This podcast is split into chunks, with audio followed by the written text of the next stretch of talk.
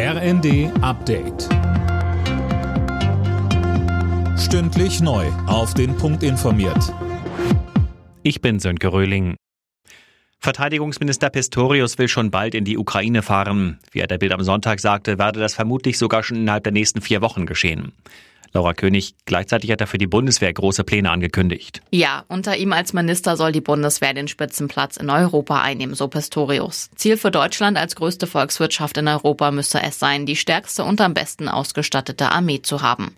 Allerdings sei das nicht in drei Jahren zu erledigen, das brauche länger. Sein Job sei es aber, jetzt die Weichen dafür zu stellen. Die drei zentralen Aufgaben dafür seien die Beschaffung von Waffen und Ausrüstung, die Modernisierung der Kasernen und die Personalgewinnung. Nach der Rammstein-Konferenz gerät Verteidigungsminister Pistorius in Erklärungsnot. Er hatte angekündigt, den Bestand an Leopard 2 Panzern prüfen zu lassen. Wie der Spiegel berichtet, liegt diese Liste aber schon seit Mai vor. Demnach verfügt die Bundeswehr über 212 einsatzfähige Leopard 2 Panzer.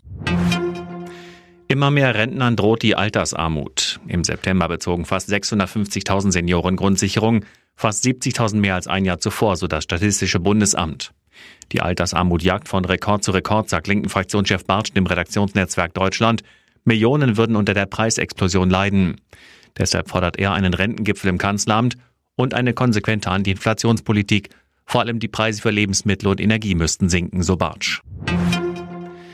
Im Haus von US-Präsident Biden sind weitere geheime Dokumente aus seiner Zeit als Vizepräsident gefunden worden. Der Vorfall ist für ihn heikel, weil er anders zu vergleichen mit Donald Trump bietet. Auch bei ihm wurden Geheimdokumente entdeckt, die er eigentlich hätte an das Nationalarchiv abgeben müssen. In der Fußball-Bundesliga hat Wolfsburg gegen das Überraschungsspitzenteam aus Freiburg klar mit 6 zu 0 gewonnen. Außerdem gewann Frankfurt mit 3 zu 0 gegen Schalke und ist damit neuer Tabellenzweiter. Union Berlin bezwang Hoffenheim 3 zu 1. Bochum siegte gegen Hertha BSC ebenfalls mit 3 zu 1 und Stuttgart und Mainz trennten sich 1 zu 1. Und im Abendspiel bezwang Köln Werder Bremen mit 7 zu 1. Bei der Handball-WM hat das deutsche Team den vorzeitigen Einzug ins Viertelfinale klargemacht, mit einem 33 zu 26 Sieg gegen die Niederlande.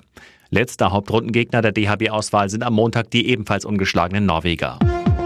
Alle Nachrichten auf rnd.de